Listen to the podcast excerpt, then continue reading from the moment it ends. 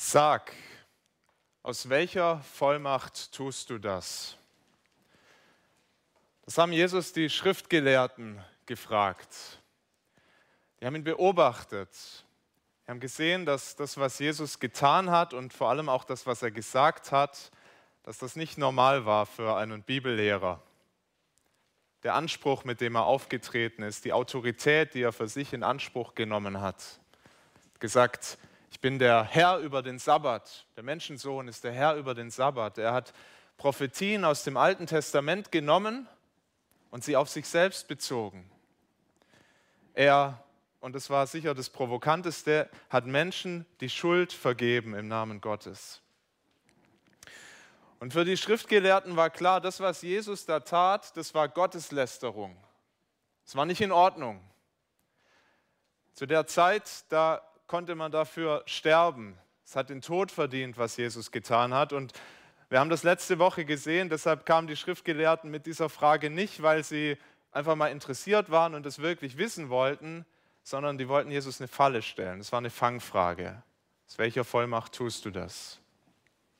Und wir haben letzte Woche gestaunt, wie weise Jesus mit dieser Frage umgeht. Er beantwortet sie nicht, er stellt eine Gegenfrage, die die Motive offenlegt dieser Schriftgelehrten. Er kannte ihre Herzen, der wusste, mit welcher Absicht sie kamen. Unglaublich weise. Und heute sehen wir, dass er die Frage dann aber doch beantwortet hat. Nicht so direkt, wie sie sich das erhofft haben, aber doch ganz klar, sodass es jeder verstehen konnte. Und wir sehen auch, die Schriftgelehrten haben es auch verstanden, aber nur mit dem Kopf, nicht mit dem Herz. Möchte uns diesen Text lesen. Wir finden ihn in Lukas 20, die Verse 9 bis 19. Direkt im Anschluss an dieses Gespräch mit den hohen Priestern und Schriftgelehrten. Er fing aber an, dem Volk dies Gleichnis zu sagen. Ein Mensch pflanzte einen Weinberg und verpachtete ihn an Weingärtner und ging außer Landes für eine lange Zeit. Und als die Zeit kam, sandte er einen Knecht zu den Weingärtnern, damit sie ihm seinen Anteil gäben an der Frucht des Weinbergs. Aber die Weingärtner schlugen ihn und schickten ihn mit leeren Händen fort. Und er sandte noch einen zweiten Knecht, Sie aber schlugen den auch und verhöhnten ihn und schickten ihn mit leeren Händen fort. Und er sandte noch einen dritten. Sie aber schlugen auch den blutig und stießen ihn hinaus. Da sprach der Herr des Weinbergs, was soll ich tun? Ich will meinen lieben Sohn senden, vor dem werden sie sich doch scheuen. Als aber die Weingärtner den Sohn sahen, dachten sie bei sich selbst und sprachen, das ist der Erbe, lasst uns ihn töten, damit das Erbe unser sei. Und sie stießen ihn hinaus vor den Weinberg und töteten ihn. Was wird nun der Herr des Weinbergs mit ihnen tun? Er wird kommen und diese Weingärtner umbringen und seinen Weinberg anderen geben. Als sie das hörten, sprachen sie, nur das nicht. Er aber sah sie an und sprach, was bedeutet dann das, was geschrieben steht? Der Stein, den die Bauleute verworfen haben, der ist zum Eckstein geworden. Wer auf diesen Stein fällt, der wird zerschellen. Auf wen er aber fällt, den wird er zermalmen.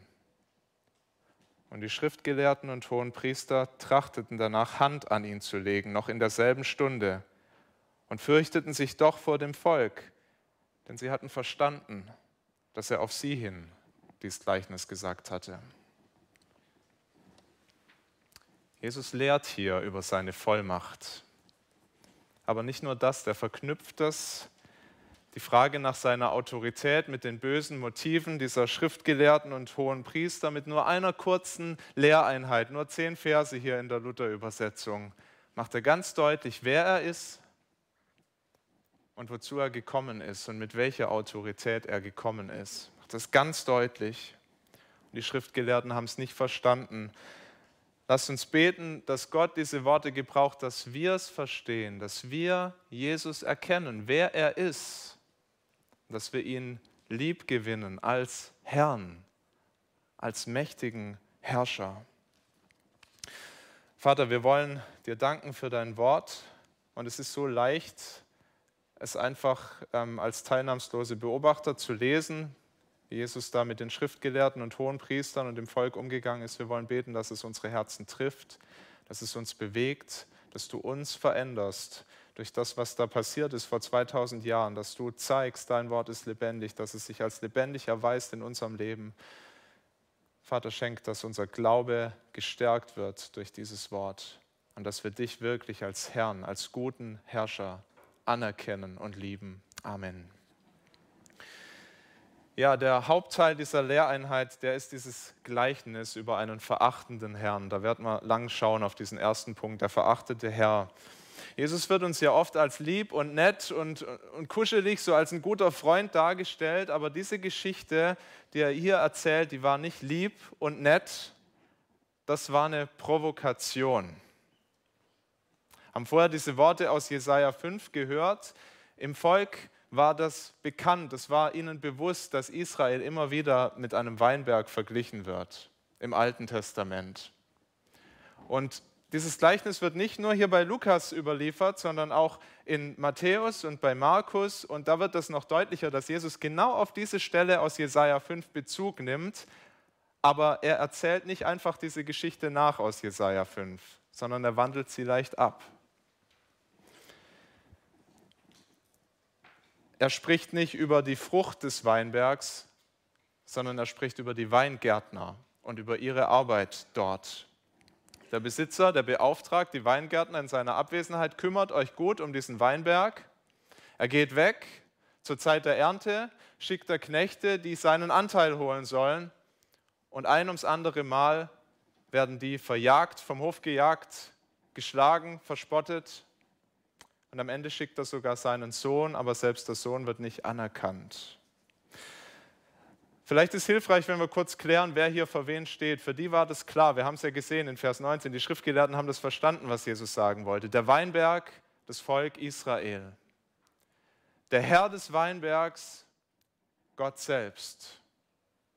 Die Knechte, die da ein ums andere Mal kommen, die Propheten, die Gott zu seinem Volk geschickt hat, einen nach dem anderen, um sie zur Umkehr zu rufen. Der Sohn, Jesus, sagt der liebe Sohn, ganz deutlich, Jesus selbst. Und die Weingärtner, die Hohenpriester und Schriftgelehrten. Jesus hält ihnen den Spiegel vor. Und er gibt ihnen eine mächtige Lektion. Ich möchte mit euch drei Lektionen anschauen, die wir in diesem Gleichnis finden. Gleich die erste. Ihr verachtet euren Herrn. Das Gleichnis ist deshalb so provokant, weil er diese geistlichen Leiter mit ihrer Sünde konfrontiert. Wie die Weingärtner den Weinberg im Auftrag des Herrn bewirtschafteten, so hatte Gott den Priestern sein Volk anvertraut und er hatte gesagt, kümmert euch gut um mein Volk.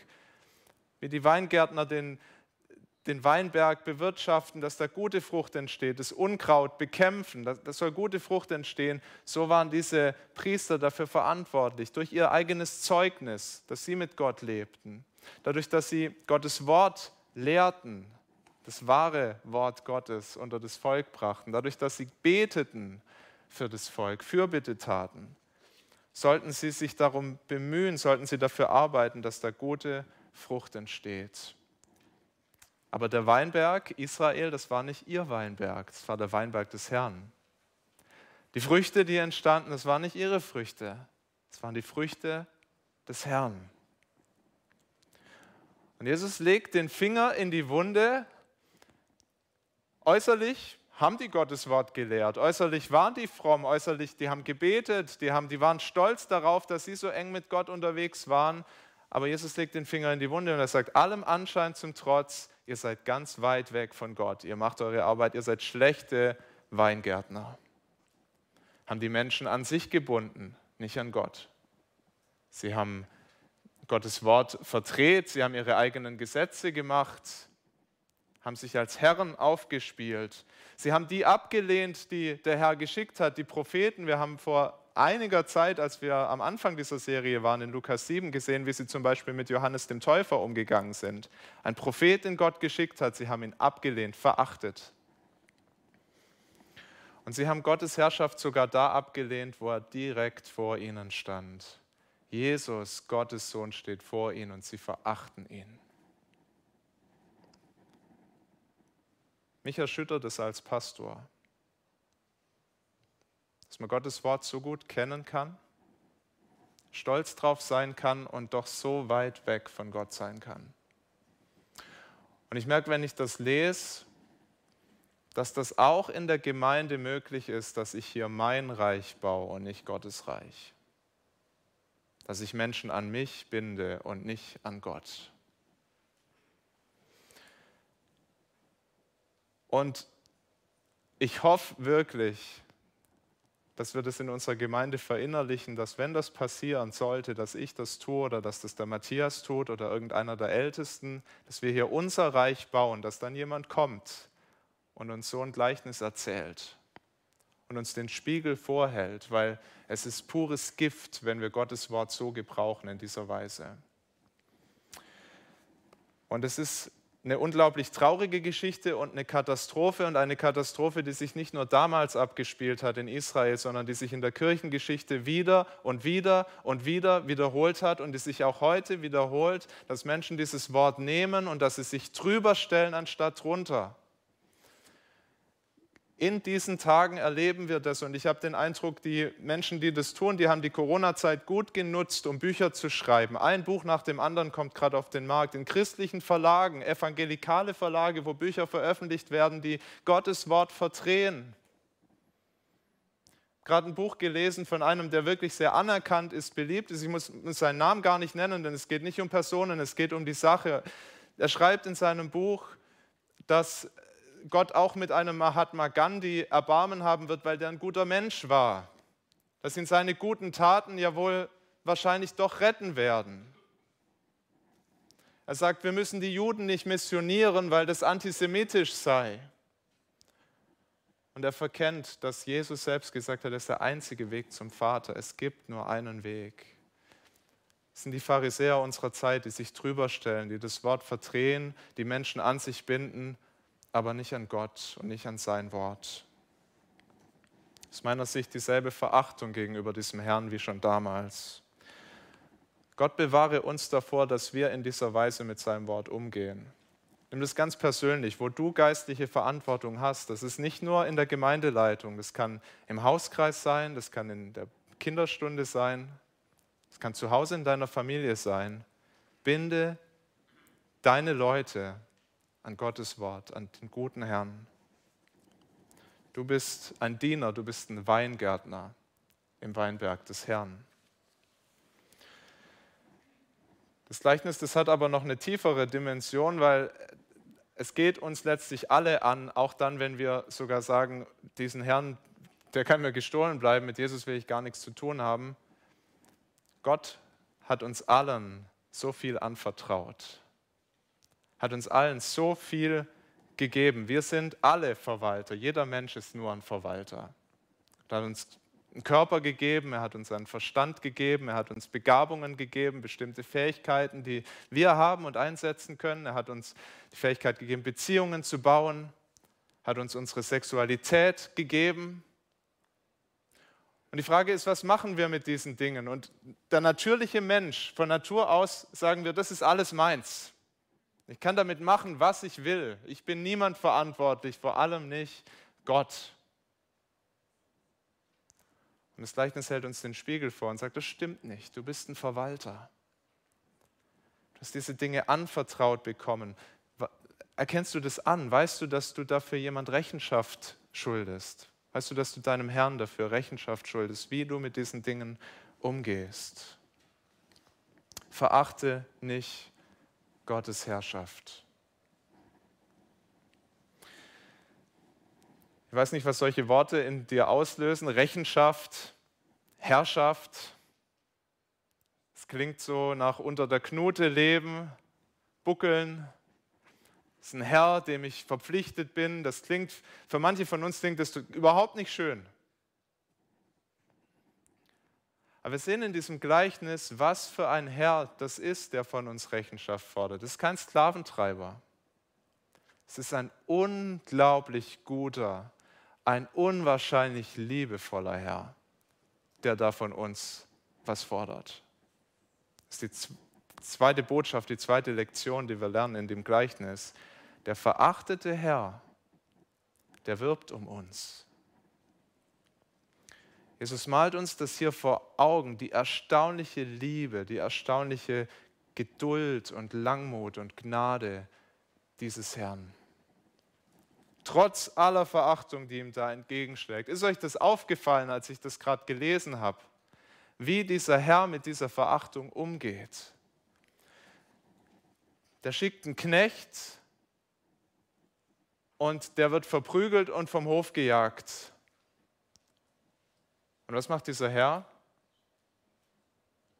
Er schickt noch einen Knecht. Und er wird verprügelt und er wird ausgelacht und wieder vom Hof gejagt. Und was macht der Herr? Er schickt noch einen Knecht. Was ist das für ein Herr, der so geduldig das erträgt, dass seine Knechte ein ums andere Mal von den Pächtern geschlagen werden und nicht geachtet werden. Jedes Mal ein Schlag in sein Gesicht, seine Autorität, die verachtet wird. Und dieser Herr schickt weiter und weiter und weiter. Ist nicht normal. Es war damals nicht normal. Da hätte man im Normalfall einen Schlägertrupp mal vorbeigeschickt, der da mal für Ordnung sorgt. Und es wäre heute nicht normal. Wir würden die Polizei rufen, wir würden die mit Klagen übersäen, rausklagen aus dem Weinberg. Das gibt es doch nicht, so eine Unverschämtheit. Aber er baut ihnen wirklich eine goldene Brücke, eine nach der anderen. Am Ende schickt er sogar seinen eigenen, seinen geliebten Sohn. Nach allem, was war. Das war Gottes Geschichte mit Israel. Immer wieder hat er dieses auserwählte Volk, was er so geliebt hat, was er so reich beschenkt hat, immer wieder hat er das gerufen. Zur Verantwortung gerufen, ja, aber sein, zu seiner guten Verantwortung. Ihnen ein ums andere Mal goldene Brücken gebaut. Er hat ihnen Propheten geschickt, die gesagt haben, kommt zurück, kommt wieder unter Gottes gute Herrschaft. Und was haben sie mit diesen Propheten gemacht? Sie haben sie verachtet, sie haben sie verhöhnt, sie haben sie bespuckt, sie haben sie verprügelt, viele von ihnen haben sie getötet. Und Gott hält weiter fest an seinem Volk. Er wirbt weiter und schließlich sandte er seinen Sohn, Jesus. Kannst du darüber staunen, dass Gott so ist? Dass er so geduldig ist, so langmütig, wie wir Menschen das gar nicht, also es ist unfassbar, wie geduldig dieser Herr ist. Dass er immer nochmal einen Versuch unternimmt, immer nochmal einen, nochmal einen. Vielleicht ist deine Geschichte ganz ähnlich, vielleicht hast du das so erlebt, vielleicht ist das dein Weg zum Glauben, dass Gott immer nochmal jemand geschickt hat, der dich gerufen hat, komm doch zu diesem guten Herrn. Und du hast ihn vielleicht ausgelacht, lange Zeit, über viele Jahre. Weißt du, dass es in meinem Leben so war? Viele Jahre das verspottet, am Esstisch Witze gemacht über Gott und über sein Wort. Und in seiner Liebe und in seiner Gnade schickt er nochmal jemand und nochmal jemand. Und irgendwann ist der Groschen gefallen.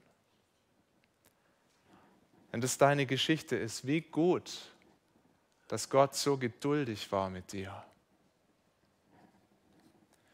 Und seine Liebe und seine Geduld, die darf und die muss, die soll uns alle ermutigen. Es darf dich als Nicht-Christ ermutigen, zu ihm umzukehren. Manchmal sagen das Menschen, jetzt habe ich ja schon so lange mein Leben ohne Gott gelebt, jetzt kann ich auch nicht mehr ankommen. Sagen manchmal alte Menschen, ja, jetzt ist eh zu spät. Und Gott ruft und er baut eine goldene Brücke und er sagt, egal was war, meine Barmherzigkeit gilt, meine Gnade gilt. Hier und heute ist der Tag. Komm öffne mir dein Leben. Und es darf dich auch als Christ ermutigen, neu anzufangen, weil es ist ja unsere, unser Leben spiegelt es ja wieder, dass wir auch so oft diesem Herrn untreu werden. Dass wir oft schlechte Verwalter sind. Und da sehen wir unseren Herrn, der so langmütig ist und so geduldig und der sagt, du darfst neu anfangen bei mir. Komm, fang ganz neu an. Verachte nicht Gottes Herrschaft, unterstell dich ihm. Neu heute Morgen oder zum allerersten Mal. Und es bringt uns zur dritten Lektion dieses Gleichnisses und wir sehen als drittes, dass bei aller Geduld und bei aller Liebe und Langmut dieses Herrn es doch einen Punkt gibt, an dem das endet. Dritte Lektion, der verachtete Herr wird die Verächter richten. Ist nicht so angenehm wie der zweite Punkt. Das hören wir nicht so gern, aber auch das ist Jesus im Originalton. Die Weingärtner im Gleichnis, die hören nicht mal auf den Sohn. Und sie verschwören sich gegen ihn. Ich lese uns nochmal diesen Vers 14. Als aber die Weingärtner den Sohn sahen, dachten sie bei sich selbst und sprachen, das ist der Erbe, lasst uns ihn töten, damit das Erbe unser sei. Und sie stießen ihn hinaus vor den Weinberg und töteten ihn. Und da fragt Jesus, nutzt diese Geschichte und er fragt die Leute, was soll, was, was soll er denn mit diesen jetzt tun, die selbst diese goldene Brücke einfach abbrechen, die selbst diesen, diese Handreichung des guten Herrn ablehnen. Was soll der Herr mit ihnen tun? Er wird kommen und diese Weingärtner umbringen und seinen Weinberg anderen geben. Geduld des Herrn hat ein Ende. Und es wird ganz deutlich, dass Jesus ihnen damit sagen will, auch die Geduld Gottes hat ein Ende. Das geht nicht immer so weiter. Und das ist keine nette Botschaft, keine kuschelige Botschaft. Jesus redet Klartext. Die Leute damals mussten das hören und auch wir müssen das hören. Was wäre das für ein Herr, der wirklich alles mit sich machen lässt und wo es völlig egal ist, wie wir uns zu ihm verhalten? Das ist kein Herr. Das ist Beliebigkeit. Es ist keine Herrschaft Gottes. Er wirbt um uns, er ringt um uns, er streckt die Hand aus. Aber wenn wir unsere Rebellion ihm gegenüber nicht beenden, wenn wir darin verharren, dann nimmt es ein böses Ende. Jesus macht so deutlich. Und wir sehen, dass die Menge das verstanden hat. Das Volk ist entsetzt, weil Jesus sagt hier dem Volk, durch die Blume, durch dieses Gleichnis, wenn das so weitergeht, dann wird Gott seine Verheißungen von diesem Volk nehmen und er wird sie einem anderen Volk geben. Die Leute verstehen es und sie sind entsetzt. Sie rufen nur das nicht. Das sei ferne. Jesus, was sagst du da? Gott hat doch alles mitgemacht. Er war doch immer so gnädig. Er wird doch jetzt nicht seine Privilegien hier zurücknehmen und jemand anders geben. Eine harte Botschaft. Und gleichzeitig zeigt sich auch darin, dass Jesus dieses Gericht ankündigt, dass er ihnen da nichts vormacht, zeigt sich auch in dieser Warnung die Liebe Gottes, dass er das offenlegt, dass er aufdeckt, dass ein Tag des Gerichts kommt. Hatten vor ein paar Tagen hier in Deutschland diesen Sturm Ignaz weiß nicht, ob es euch was weggeweht hat. In den Tagen davor wurde der schon angekündigt, immer wieder im Radio, im Fernsehen. Bereitet euch vor auf diesen Sturm. Und ich kann euch sagen, diese Woche hatte ich wirklich ganz schön viel zu tun. Es war richtig viel los. Und ich hätte sagen können, das ist aber lieblos, dass ihr mir jetzt noch mehr Arbeit macht da im Radio und Fernsehen, dass ich mich jetzt auch noch kümmern muss, hier das Haus abzusichern sehr absurd, sowas würden wir nicht sagen. Ich habe mich gefreut, dass ich gewarnt wurde. Bin raus mit äh, einem aus unserem Hauskreis, wir haben noch das Trampolin angebunden und alles versorgt und dann waren wir gewappnet für diesen Sturm Ignaz. Gut, dass wir gewarnt wurden. Und der Sturm, den Jesus hier ankündigt, ist ein Sturm, der mit Sicherheit kommt und der viel gewaltiger kommt als dieser Sturm Ignaz. Es ist der Sturm von Gottes Gericht und wie gut und wie liebevoll, dass Jesus uns vorbereitet und sagt, dieser Sturm kommt ganz sicher. Rechnest du damit, dass dieser Sturm kommt? Rechnest du damit, dass du einmal vor deinem Herrn stehst, dass du dich verantworten wirst für dein ganzes Leben, dass du da stehst und er dich fragen wird, was hast du gemacht als Verwalter? Und was rettet dich dann in diesem Sturm, wenn der Herr kommt?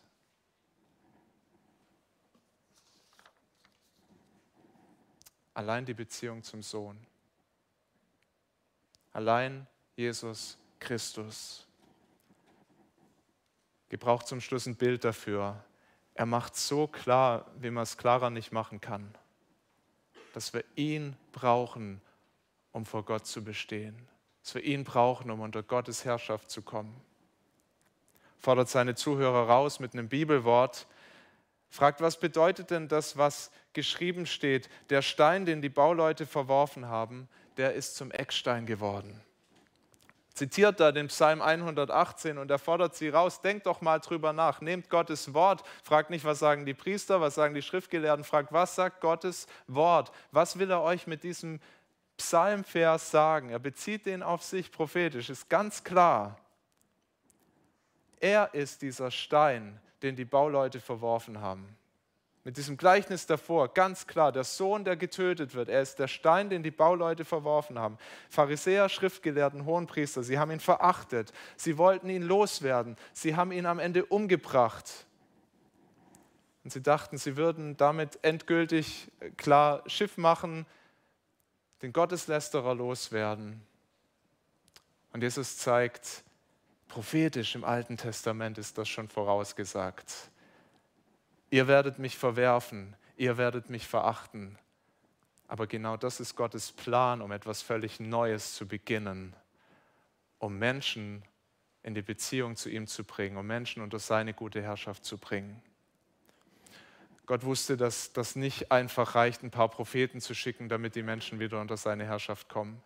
Er wusste, dass das nicht mal reicht, dass er seinen Sohn schickt, damit Jesus dann ein paar Jahre lehrt das Volk und wieder zurückruft. Er wusste, dass das passieren musste, um Menschen mit sich zu versöhnen, dass Jesus selbst, Gottes Sohn, verworfen wird, dass er sein Leben gibt, dass er sich opfert um aus Feinden Freunde Gottes zu machen. In dem Gleichnis vom Weingärtner sieht es noch so aus, als wäre der ganze Plan gescheitert. Dieser Sohn wird getötet und was ist jetzt? Und bei Jesus sehen wir, dass es Gottes Plan ist, dass der Sohn getötet wird, um uns mit Gott zu versöhnen. Oder um im Bild vom Eckstein zu bleiben, nur so kann ein Bau entstehen, der wirklich tragfähig ist. Dieser Stein, verworfen von den Bauleuten, er wird zum Eckstein eines völlig neuen Gebäudes. Der Eckstein, da streiten sich die Gelehrten, was der Eckstein ist, ob das dieser Grundstein ist, an dem sich alles ausrichtet, oder ob es ein besonderer Stein ist, der die Wände verbindet, sodass sie nicht mehr auseinanderbrechen können. Und wisst ihr was, es ist eigentlich egal, was es heißt, ob es die Ausrichtung ist oder dieses Zusammenhalten, aber ohne diesen Stein geht alles schief. Da wird dieses Gebäude nicht halten, da wird es nicht gut kommen. Und so ist es in unserem ganz persönlichen Leben, so ist es im Leben unserer Gemeinde. Ohne diesen Eckstein, der von den Bauleuten verworfen wurde, wird es schief gehen. Da scheitern wir, da gehen wir unter im Sturm. Petrus greift dieses Wort vom Eckstein auf in Apostelgeschichte 4 in der Predigt. Er sagt, das ist der Stein, von euch Bauleuten verworfen, der zum Eckstein geworden ist. Und in keinem anderen ist es Heil. Auch ist kein anderer Name unter dem Himmel den Menschen gegeben, durch den wir sollen selig werden. Das fordert uns heraus, denn das heißt, dass wir ohne Jesus wirklich nicht selig werden können, kein Heil bekommen können als Menschen. Die ganzen Gedankenspiele, ob es nicht auch einen anderen Weg in den Himmel gibt, die führen in die Sackgasse, die fahren gegen die Wand. Es gibt keinen anderen Weg. In keinem anderen Namen ist es Heil. Und deshalb kann Jesus sagen, wer mich nicht erkennt als den Herrn, der ich bin, der wird an mir zugrunde gehen. Den werde ich nicht retten, für den bin ich nicht der Heiland, sondern ich bin der Richter. Vers 18. Jesus sagt, wer auf diesen Stein fällt, der wird zerschellen. Auf wen er aber fällt, den wird er zermalmen. Gott lässt uns nicht im Unklaren. Wenn er nicht unser Herr ist, dann ist Jesus unser Richter. Aber die Worte von Petrus und auch diese Worte, die Jesus hier gebraucht, die sind auch eine große Ermutigung und zuerst eine Ermutigung. Denn wenn Jesus der Weg ist zum Heil, wenn sein Name uns Heil bringt, wenn wir auf ihn vertrauen, dann ist es eine große Einladung für jeden von uns, unser Leben auf diesen Eckstein zu bauen. Und wir dürfen, dürfen kommen. Du kannst dein Leben auf ihn bauen. Gott hat Geduld mit uns, immer noch. Vielleicht hast du lange gezögert, gezweifelt, dich gefragt, kann ich das wirklich wagen? Du kannst. Vertrau auf seine Liebe. Das ist die einzige Antwort, die trägt. Und das Traurige und das Schockierende ist, dass diese Pharisäer und Schriftgelehrten und Hohenpriester diese Botschaft gehört haben, aber nur mit dem Kopf. Und das Herz hat zugemacht und sie haben das verachtet. Das ist der letzte kurze Punkt, Vers 19, ihre verachtende Reaktion. Die Schriftgelehrten und Hohenpriester trachteten danach, Hand an ihn zu legen, heißt es da, noch in derselben Stunde. Und sie fürchteten sich doch vor dem Volk, denn sie hatten verstanden, dass er auf sie hin das Gleichnis gesagt hatte. Jesu Worte brachten sie nicht zur Umkehr. Sie lehnten seinen Herrschaftsanspruch sogar noch mehr ab. Sie wollten ihn töten. Das Einzige, was sie aufhält, ist, dass sie Angst haben vor dem Volk. Wussten nicht, wie stehen die anderen zu ihm und sie haben lieber noch mal ein bisschen zurückgehalten. Aber schon wenige Tage später haben sie ihn verhaftet und ans Kreuz gebracht. Ihr Lieben, die Reaktion der Schriftgelehrten, die darf uns alle herausfordern. Ich möchte nochmal darauf zurückkommen. Diese Männer kannten Gottes Wort. Die waren stolz auf ihre Bibeltreue. Die hielten sich für fromm und für geistlich in der richtigen Spur. Doch als Gott selbst, als Jesus sie konfrontiert mit der Wahrheit, kämpfen sie dagegen, rebellieren sie, reagieren sie mit Zorn, sagen sie, wir wollen es nicht hören. Und es muss uns eine Warnung sein. Es ist gut, dass wir die Bibel studieren, dass wir sie lesen, dass wir sie predigen im Gottesdienst, dass wir sie in den Hauskreisen studieren, dass wir sie jeden Tag lesen. Und wir können das fast alle, vielleicht sogar alle noch eifriger tun. Das ist wichtig, daraus leben wir aus diesem guten Wort. Also es ist wichtig, dass wir dieses Wort nicht einfach konsumieren zur Selbstbestätigung und um uns da ein paar warme Worte zusprechen zu lassen. Die Verheißungen dürfen wir uns auch zu Herzen nehmen und uns daran freuen, was es heißt, ein geliebtes Kind Gottes zu sein. Aber es ist genauso wichtig, dass wir uns Dinge aufzeigen lassen in unserem Leben, die noch verändert werden müssen. Bereiche in unserem Leben, die noch nicht unter Gottes Herrschaft stehen, die unter seine Herrschaft kommen müssen. Es ist wichtig, dass wir uns das beibehalten, dass wir einander dazu auch ermutigen, einander stärken darin, wir sind noch nicht fertig. Gott arbeitet an uns. Unser ganzes Leben soll unter seiner guten Herrschaft sein. Und an so einer Haltung zeigt sich dann, ob Jesus wirklich unser Herr ist. Wenn wir nach seinem Wort leben, auch da, wo es uns richtig herausfordert und es auch ein Kampf ist und wo wir auch scheitern, aber sagen, und, und wenn es mir Mühe macht, aber ich möchte da nicht locker lassen. Ich hole mir Leute an die Seite, die mit mir kämpfen, aber ich möchte, dass mein ganzes Leben unter seiner guten Herrschaft ist. Und wie gut ist dieser Herr? Hat uns seine atemberaubende Liebe gezeigt, er hat uns nicht abgeschrieben, als wir noch seine Feinde waren, sondern er reicht uns die Hand, schickt uns seinen lieben Sohn, er hat ihn gegeben, sein Leben für unseres. Und er schenkt uns seine Gnade jeden Tag neu. Ist das ein guter Herr? Vertrau seinem Wort, beug dich unter seine gute Herrschaft. Leb für ihn. Amen.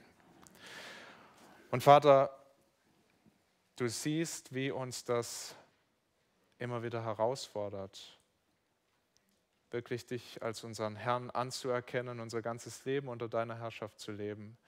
Und dir danken, dass in diesem Gleichnis, was so viel Schweres auch äh, drin hat, dass darin auch wir deine Liebe, deine Geduld, deine Langmut so vor Augen geführt bekommen. Wir wollen dir danken, dass du so bist, dass du ein Gott bist, der Neuanfänge, dass du uns immer wieder umkehren lässt.